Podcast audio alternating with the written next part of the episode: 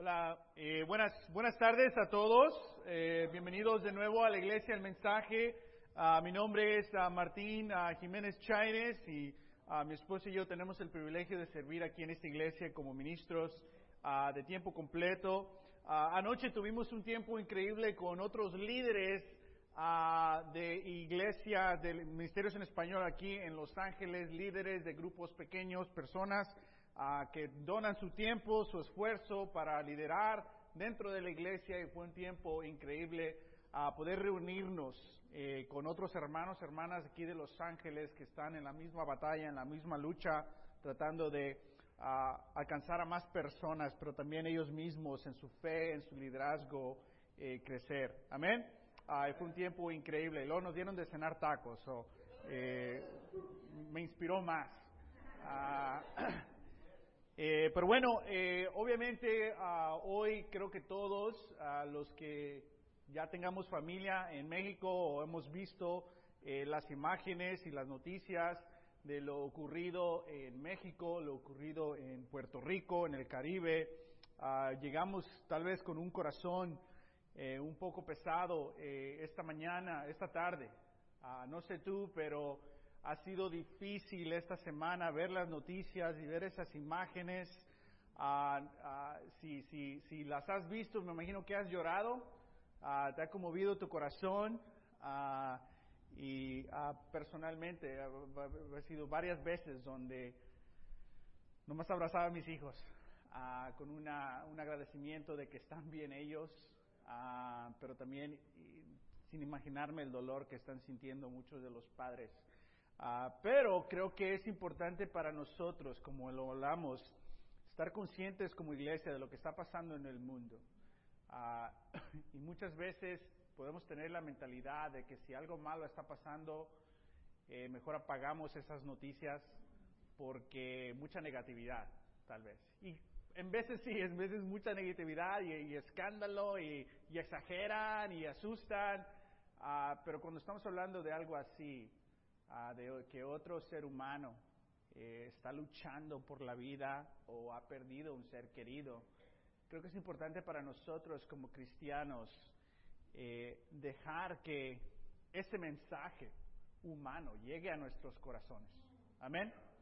Ah, por favor, abre la poderosa, abre la Biblia a la segunda carta de Pedro, capítulo 3. El título esta, esta, esta tarde es Diligencia, lucha contra el reloj.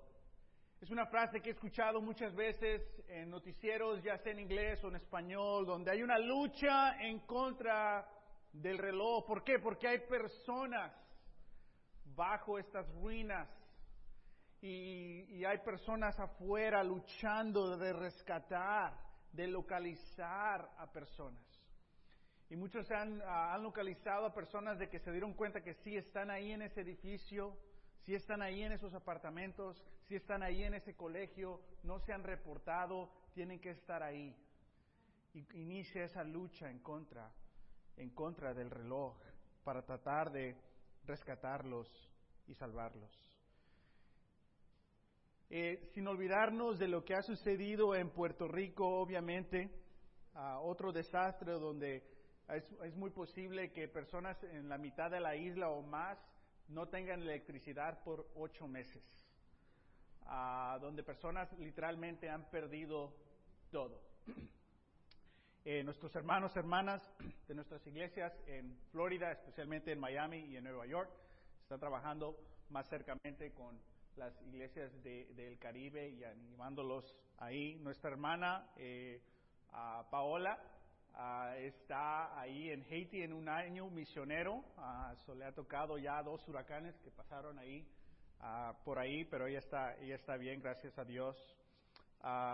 entonces, sin olvidarnos de lo que está pasando en Puerto Rico y el Caribe, pero sí, la lección de hoy nos enfocamos un poco en la noticia de México.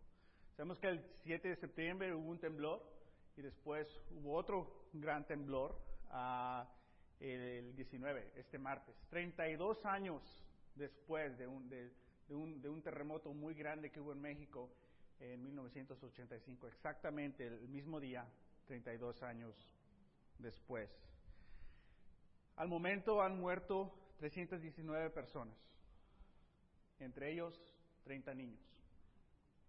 En la Ciudad de México, 181 personas han perdido su vida. El estado de Morelos, 73. En Puebla, 45. En el estado de México, 13. Guerrero, 6. Y en Oaxaca, 1. En la Ciudad de México, simplemente en la Ciudad de México, hay 321 ah, edificios que no se destruyeron, pero están muy graves, inhabitables.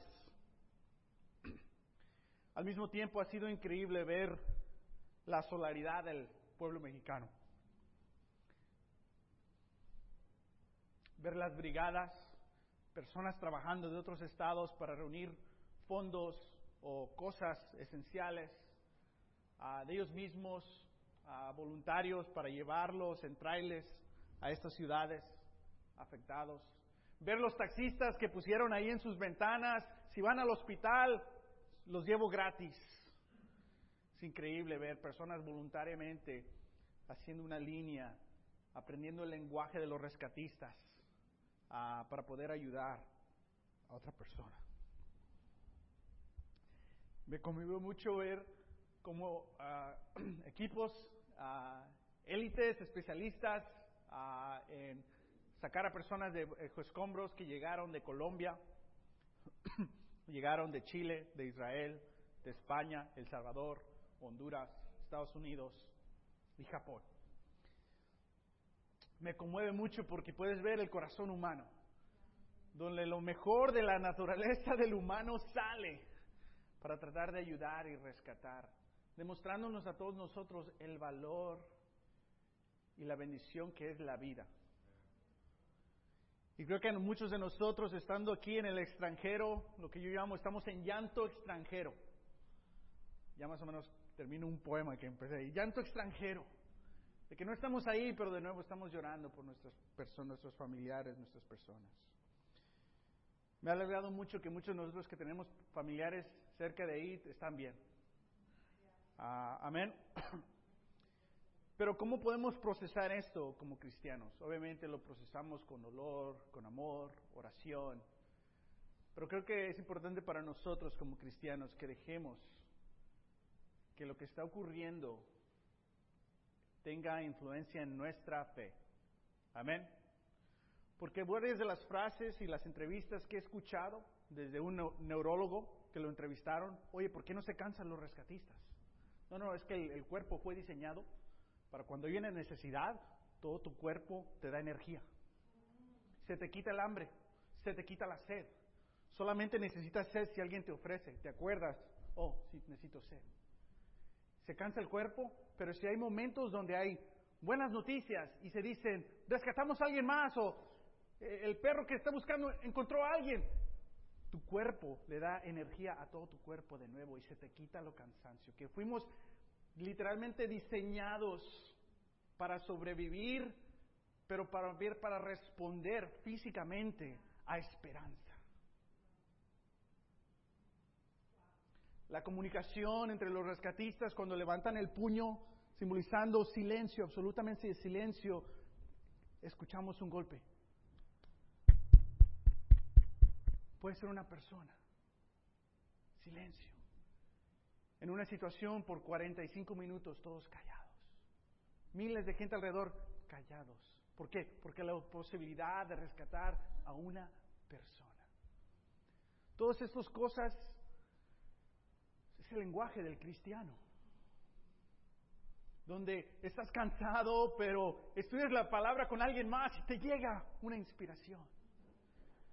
Hay cosas que te faltan, que no tienes en tu vida, pero ves que una persona empieza a conocer más de Dios y empieza a tener su propia fe y te regresa una inspiración física y espiritual. La comunicación que necesitamos tener entre los cristianos cuando estamos ayudando a otra persona. Importante también el silencio que tenemos que tener para dejarnos escuchar la historia, la perspectiva, el dolor de otras personas que están llegando a la iglesia o a la fe. Y al escuchar este, este lenguaje de los rescatistas me recuerda mucho a lo que hacemos nosotros como cristianos diario, siempre. Que también nosotros somos topos, que son nombres de, grupos ah, en México que se dedican a viajar en todo el mundo a rescatar a personas. ¿Sabes qué los inspiró? Tragedia. Muchos de ellos iniciaron estos grupos en 1985. Después que lo perdieron todo, dedicaron su vida. Que cuando le ocurra algo a esto, alguien más, yo los voy a ayudar. y muchos de estos grupos mexicanos han viajado en todo el mundo y ahora les tocó en casa de nuevo. O los otros grupos que ya hablamos en Colombia. ¿Cómo se creó ese grupo? Una necesidad en Colombia y se creó ese grupo. En Israel, igual. En Chile, igual. Me recuerda al cristianismo, donde en veces podemos encontrar debilidades en la iglesia y en lugar de criticar y dejar quién lo va a arreglar, nos, ah, ponemos en línea para, para fortalecer esa, esa área, ese ministerio de la iglesia. Amén. Y con ese enfoque, con esa perspectiva, queremos escuchar primero que todo el dolor y tomar un tiempo hoy para orar para estas personas. Pero también dejarnos que penetre el corazón, el mensaje a nuestro corazón y a nuestra fe, a nuestra conciencia como, como cristianos. Amén. En la segunda carta de Pedro, si conoces algo de la Biblia, conoces que Simón Pedro, un hombre de grandes emociones, de grandes altas en la fe y muy bajas, pero bien altas y bien bajas, y en veces del mismo día. Pedro ahora, en esta carta, ya es un anciano, ya no es un joven lleno de celo por Dios, ya es un anciano donde físicamente, pues ya las rodillas ya no son las mismas, la espalda ya no es la, ya no es la misma. Ahora es un anciano en la iglesia, sus hijos han llegado a la fe. Y es la última carta que escribe Pedro. Vamos a leer el capítulo 3, las últimas palabras de Pedro en esta vida. ¿Qué perspectiva nos va a dar este anciano que estuvo en el ministerio con Jesús desde el día número uno? El que a Jesús lo reprendió y le dijo, quítate, Satanás, que tiene eso en su resume. A mí me dijo el Señor Satanás. Pero también el que tuvo la fe y la valentía de caminar en el agua. Hasta que le dio miedo y se Pero bien listo. ¡Ayúdame, Señor! No le dijo, ayúdame los del barco. No, no, no, tú. Y ahora es un anciano, cerca de la muerte.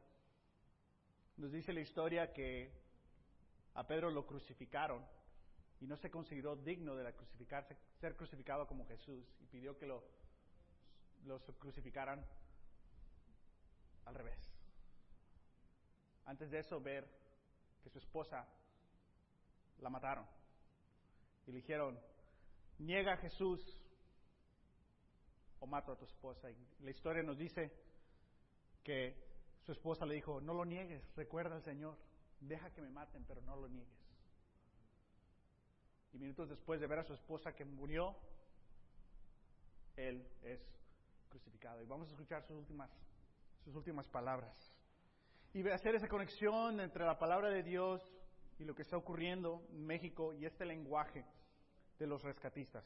Amén. Ah, antes de leer, vamos a ver algo aquí. Hoy, si quieren ah, ayudar a Hope Worldwide para los, desastres, pueden mandar este texto a Respond al 80077 y puedes donar desde 25 dólares eh, para arriba si, si, quieres. Segunda, parte, segunda carta de Pedro. Diligencia lucha contra el error. Hay que aprender lo que significa esta palabra diligencia porque me encanta. Es una de mis palabras favoritas de ahora en adelante. Intencional es una de esas. Me encanta usarla, me encanta la perspectiva de ser intencional.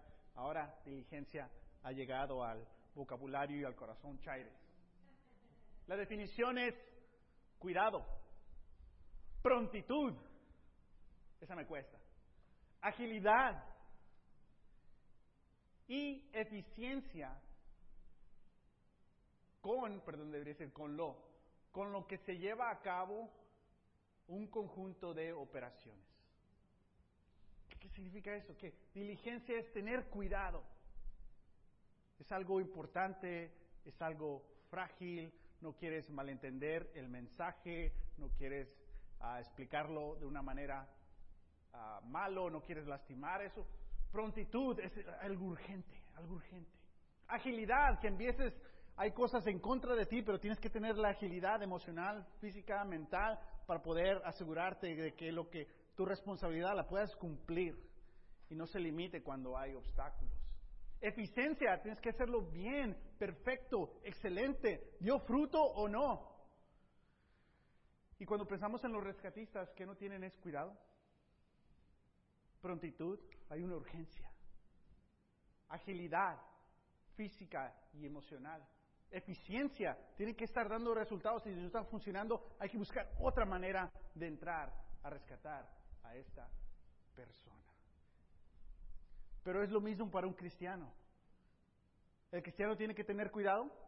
Sí, su corazón, su conducta, su fe.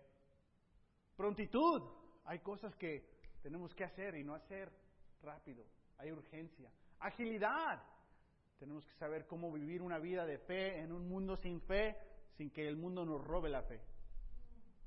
Y tenemos que ser eficientes. ¿Estás haciendo un impacto, sí o no? Tienes todo para hacer un impacto. ¿Eres eficaz en tu fe? ¿Sí o no? A nadie le gusta perder y al cristiano tampoco. Tenemos que ganar para Dios. Amén. Eclesiastes 7.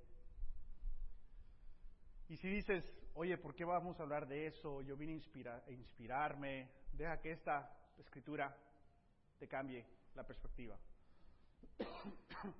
Eclesiastes 7 dice, vale más ir a un funeral que a un festival. ¿Por qué? Vale más llorar que reír. Pues entristece el rostro, pero le hace bien al corazón. Hay que dejarnos ser conmovidos por esta historia, esta tragedia humana. El sabio tiene presente la muerte. Todos tenemos que tener presente la muerte. El necio solo piensa en la diversión. No más lo positivo, ¿eh? Nada negativo aquí, ¿eh? Solo lo positivo. Ahí entrevistaron a alguien ahí en México que tiene de, positivo, positivo, positivo. Él se puso a... se, me cayó la, oficina, pero me fui a mi apartamento porque sigue el negocio. Tenemos que tener positivo. O sea, ok. Tiene cierta razón, ¿no? Y después entrevistaron a alguien que dice, he perdido todo. No muy positivo, pero estoy muy agradecido que estoy vivo. Luego entrevistaron a otro, dije, dice, honestamente dice, yo nunca le he ayudado a nadie. Todo lo que tengo alguien me lo ha dado. No me merezco esto. Pero estoy agradecido que estoy aquí con mi familia. Y el otro, mi negocio continúa, positivo.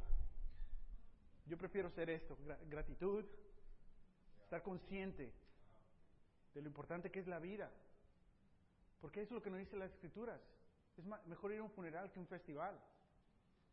Pero nunca vamos a un funeral porque queremos ir, ¿verdad? Al festival sí. Pero hay algo que sientes en un funeral. Una realidad. Una realidad buena. De que, wow, me importa mucho lo que dice Dios. Le voy a hacer más caso. Amén. Estas son imágenes en México, antes y después. Antes y después. Antes. Son apartamentos donde vive gente. Antes ya no existe. Y después. Antes. Mitad del edificio derrumbado. Segunda carta de Pedro, capítulo 3, versículo 1 dice, la última carta de este anciano Pedro. Esta es el comienzo de la conclusión. ¿Sí me explico? La conclusión es el capítulo 3. Es el comienzo de la conclusión. So, comienza su conclusión diciendo, queridos hermanos, esta ya es la segunda carta que les escribo.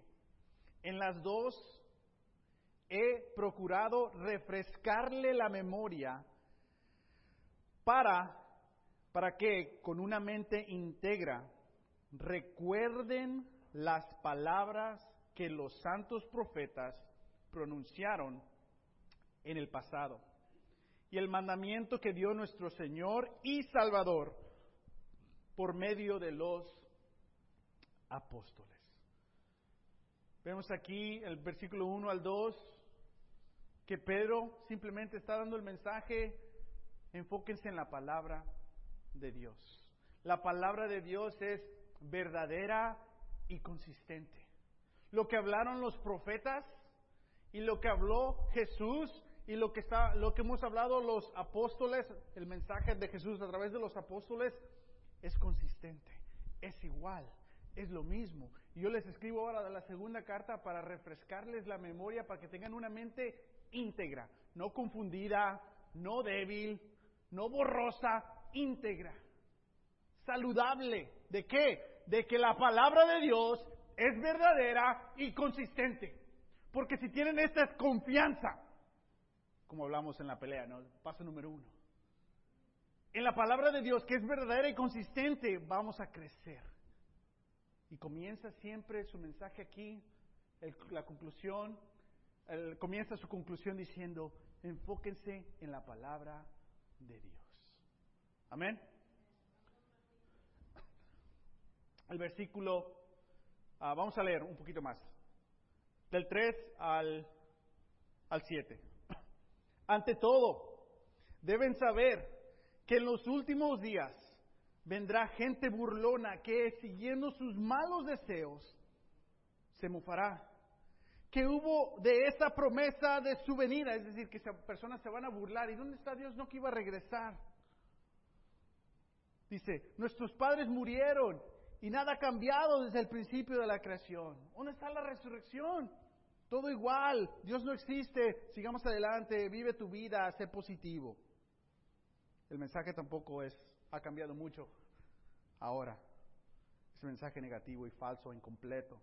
Versículo 5 pero intencionalmente olvidan de que desde tiempos antiguos, por la palabra de Dios, existía el cielo y también la tierra, que surgió del agua y mediante del agua. Por la palabra y el agua, el mundo de aquel entonces pereció inundado.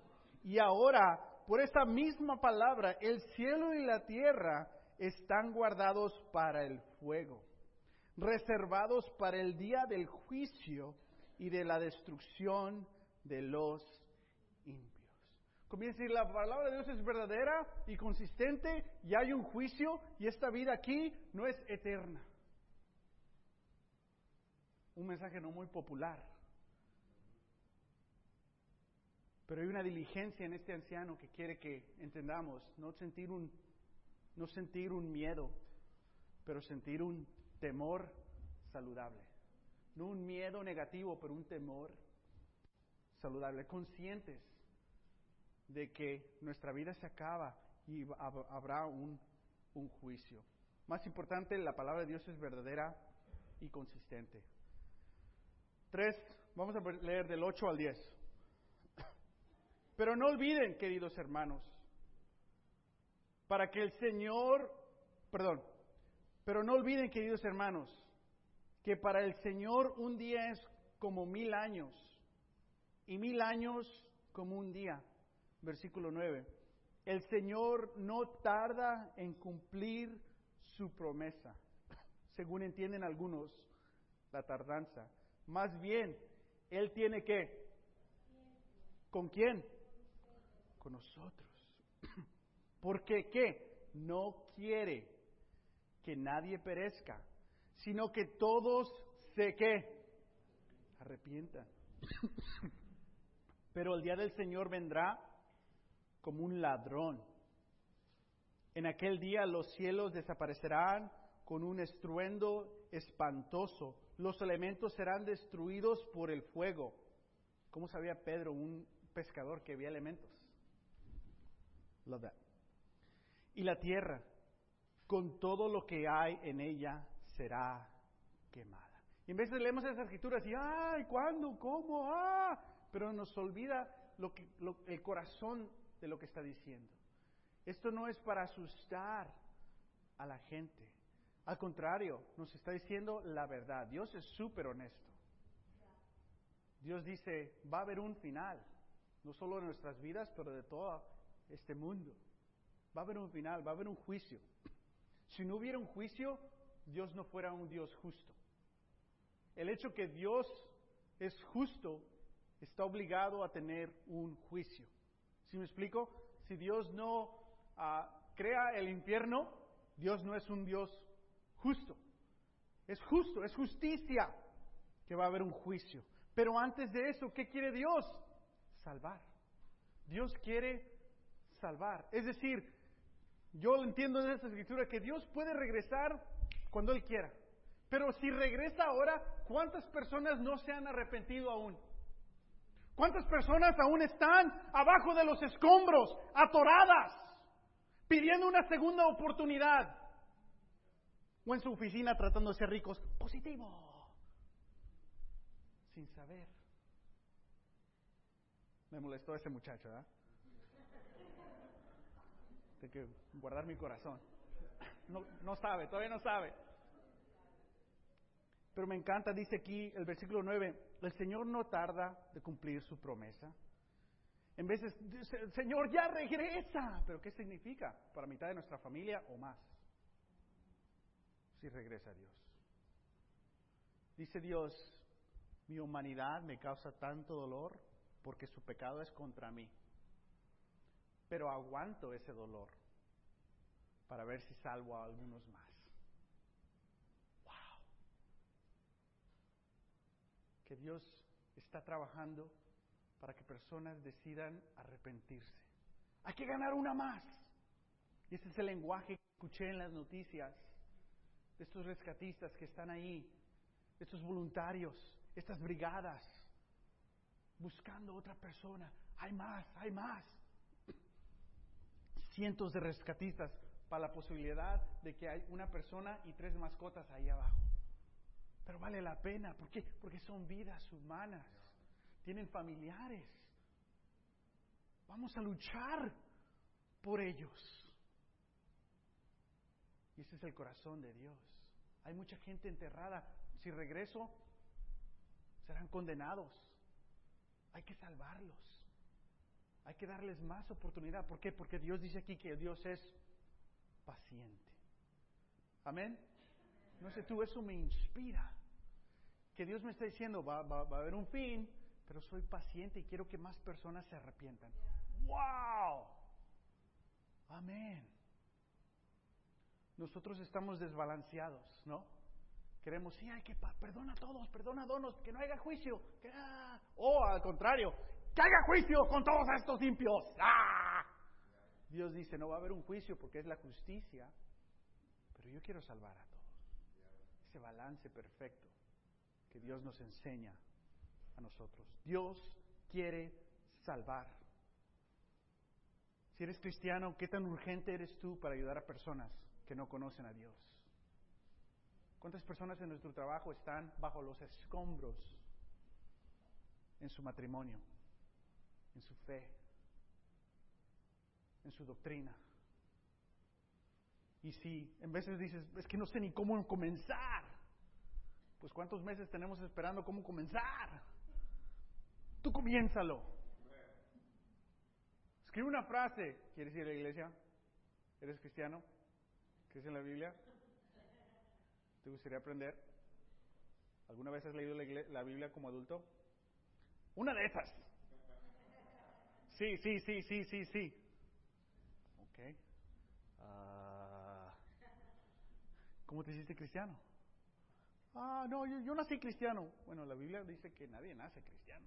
¿cómo está? Si por ahí sale una buena conversación, no de humillar o... No, no, no de rescatar a alguien que, llegue al entendimiento de Dios. Amén. Vamos a seguirle. Versículo 11. Ahorita vemos este video. ¿Tenemos sonido? Gracias.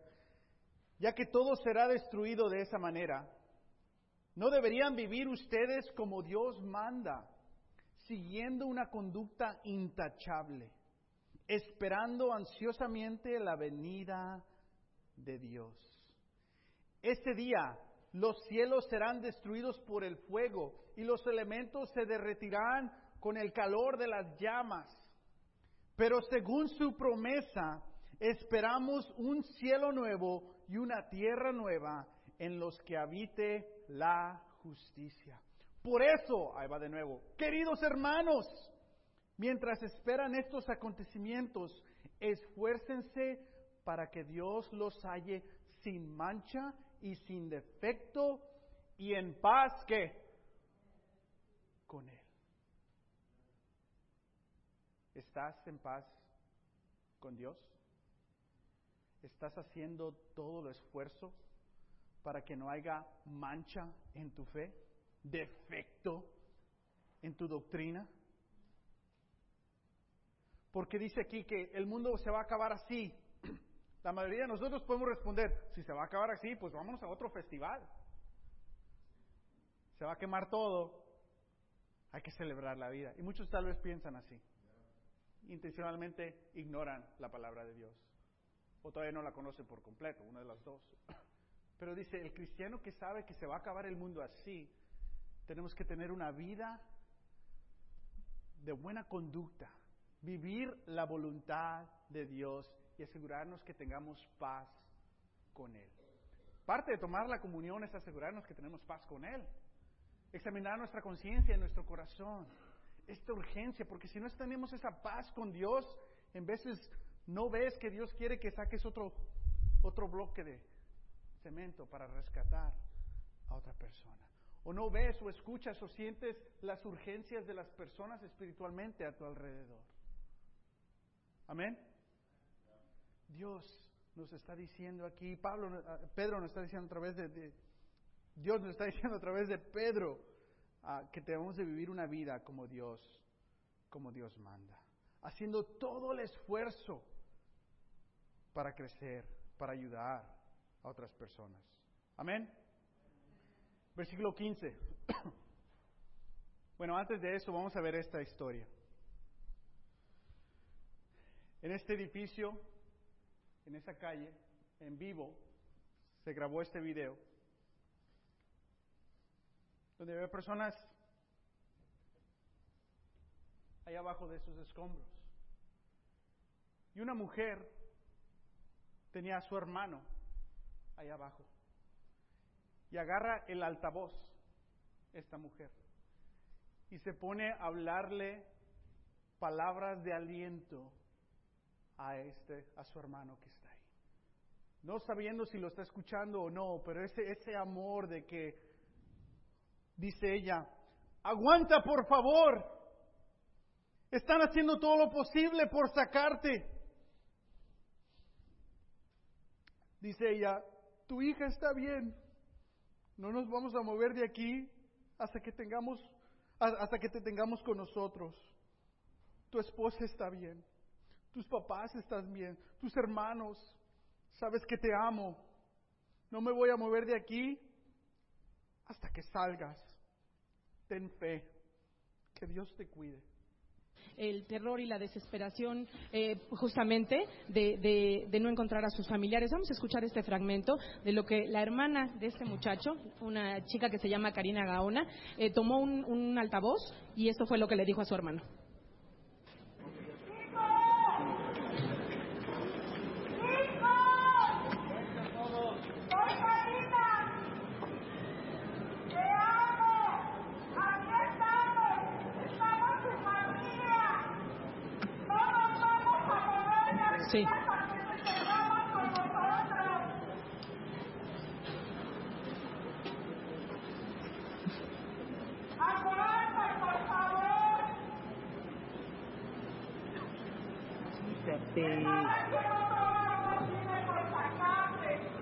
Siéntate.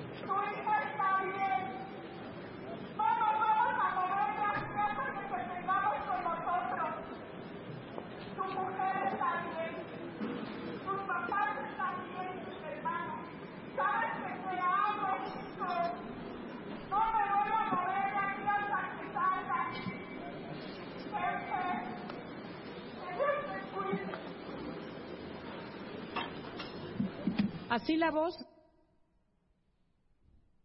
Versículo 15 dice, tengan presente que la paciencia de nuestro Señor significa salvación, tal como les escribió también nuestro querido hermano Pablo con la sabiduría que Dios le dio.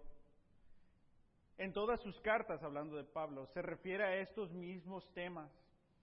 Hay en ella algunos puntos difíciles de entender, ¿sí? Que los ignorantes e inconstantes uh, tergiversan como lo hacen también con las demás escrituras para su propia perdición. Dice Pedro, recuerden también que Pablo les está diciendo que Dios quiere salvar, que Dios quiere salvar. Y muchas personas le cambian el mensaje a Pablo. Pablo es el de, las escrituras que escribió Pablo, de ahí vienen la mayoría de las doctrinas incompletas, cumpliéndose esta escritura. Pero también Pablo y Pedro se unen en decir, esto es para salvar almas, Dios quiere salvar almas. Y las escrituras en veces es como esta hermana, dándonos ese aliento. Estamos aquí.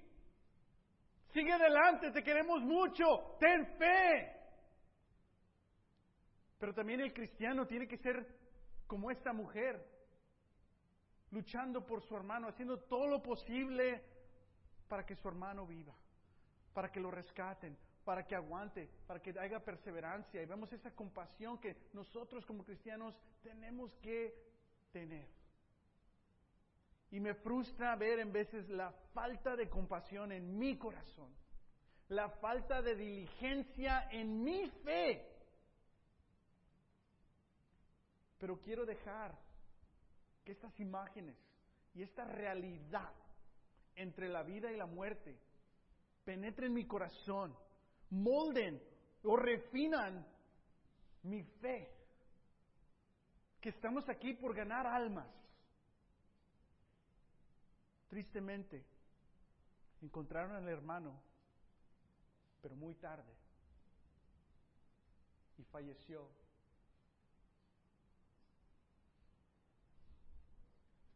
Y lo honraron levantando el puño con un minuto de, de silencio.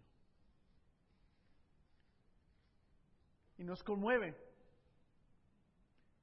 Pero muchas veces hay tantas personas a nuestro alrededor, tenemos tantas cosas en nuestra mente que no vemos al otro ser humano a un lado de nosotros. Que son como Él en los escombros de una vida lejos de Dios. Y en veces las personas a nuestro alrededor están más abiertas a estudiar que nosotros queremos estudiar con ellos. Y tenemos que dejar de cambiar esto. Que podemos pasar tiempo viendo series en Netflix, semana tras semana, tras semana, tras semana, y no nos damos cuenta de que, wow, no he estado en un estudio con otra persona, ni me acuerdo. ¿Qué esperas de ti mismo? ¿Estás haciendo mucho, que estás muy cansado para rescatar a otra persona? Esas son preguntas que me estoy haciendo a mí mismo, amén. Me estoy predicando a mí. Y me ha conmovido esta urgencia, esta diligencia de los familiares, de los rescatistas, porque son los mismos que vemos en las escrituras, el mismo tono, el mismo lenguaje, diligente para salvar a más personas. Concluimos las últimas palabras de Pedro y vamos a tomar tiempo de orar. Versículo 17 dice, así que ustedes, de nuevo, queridos hermanos, se está despidiendo Pedro, puesto que ya saben esto de antemano, aunque ya saben, les voy a recordar, fíjate lo que dice, manténganse que Sabes, tantas cosas a nuestro alrededor pueden invadir nuestra fe, nuestro corazón, nuestra conciencia, que nos hacemos cristianos del domingo, no discípulos de la misión.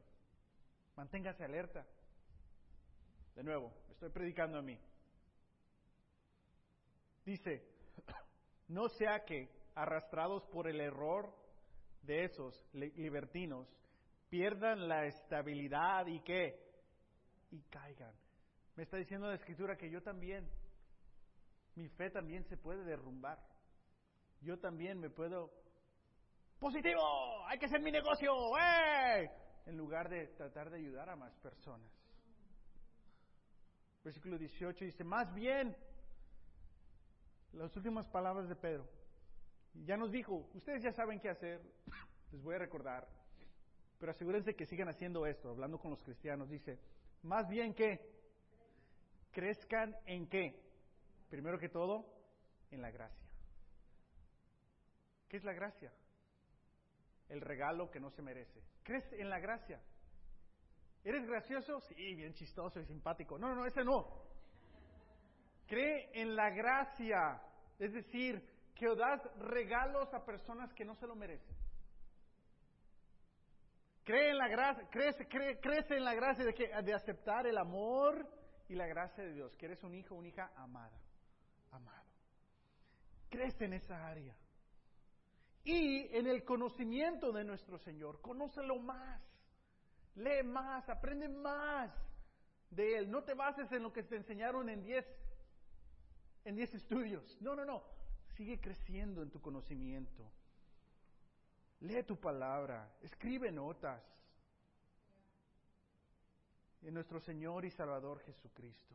Y concluye Pedro con esas emociones que tenemos muchos latinos, gritando, claro que Pedro va a acabar su última carta gritando.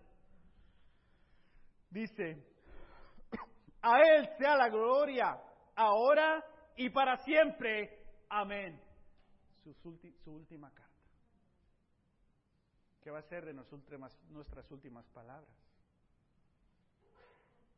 Entonces, ¿qué aprendimos hoy? Tenemos que ser diligentes en vivir la voluntad de Dios. Tenemos que ser, seamos diligentes en ganar almas. Seamos diligentes en crecer espiritualmente. Pero recordemos el significado de la palabra diligentes. No sé si la voy a tener aquí.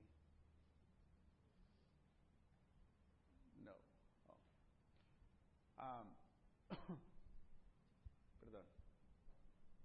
Recordando el significado de la palabra diligentes, que tenemos que tener cuidado, prontitud. Amén. ¿Cuál es la tercera? Agilidad y eficiencia. Gracias. Seamos diligentes en estas áreas. Amén. ¿Puedes regresar, Héctor? Sigue este momento vamos a orar primero por nosotros. ¿Por qué? Porque si no le das agua y alimento al rescatista, ¿a quién va a rescatar? Amén. Y después concluimos nuestro servicio orando por los familiares, por el país. Amén. Seamos diligentes en vivir la voluntad de Dios, seamos diligentes en ganar almas, seamos diligentes en crecer espiritualmente. Entonces vamos a leer, vamos a orar por estas tres cosas. Acompáñame. Señor, te queremos pedir, Padre, confiados de que nos escuchas y nos contestas, Padre. Te queremos pedir, Padre, que seamos un pueblo diligente en vivir tu voluntad. Asegurarnos, luchar para tener paz contigo, Padre. Igual, Señor, te pedimos que seamos diligentes en ganar almas, Padre. Que no pensemos en nuestras necesidades cuando está en, línea la vida, la salvación de otra persona. Sabemos que nuestro cuerpo físico y espiritualmente va a saber qué hacer. Ayúdenos a ser diligentes en ganar almas. Ayúdanos a ser diligentes, Padre, en crecer espiritualmente en la gracia y el conocimiento de nuestro Señor y nuestro Salvador. Igual, Padre, te queremos pedir por los familiares de los seres queridos de las víctimas, que sientan tu amor. Padre, que sientan de una manera u otra, Padre, que el amor que, que, que, que tú tienes por ellos, Señor y que puedan de una manera digna poder despedir a sus hijos, hermanos, padres, en estos momentos. Igual, Padre, pedimos por la reconstrucción de esas vidas, de esos hogares, de esos negocios, de las personas que lo han perdido todo. Señor, ayúdalos, Padre, a poder reconstruir y que se cree una mejor humanidad en México a través de esto. Y Señor, más importante que todo esto, te pedimos por la salvación de más personas. Que fortalezcas a nuestros hermanos, hermanos que, literalmente estuvieron ahí voluntariamente tratando de rescatar personas, que también, Padre, les des el fuego para alcanzar a más almas. Pero dánoslos a nosotros también, donde no vemos edificios en ruinas, pero podemos escuchar en tono y ver espiritualmente que también están bajo los escombros, Señor. Padre, te pedimos estas cosas y ayúdanos a tenerlas en mente para ser un cristiano diligente en estas, en estas áreas, Señor. Te amamos, te pedimos todo esto en Jesús. Amén. Amén.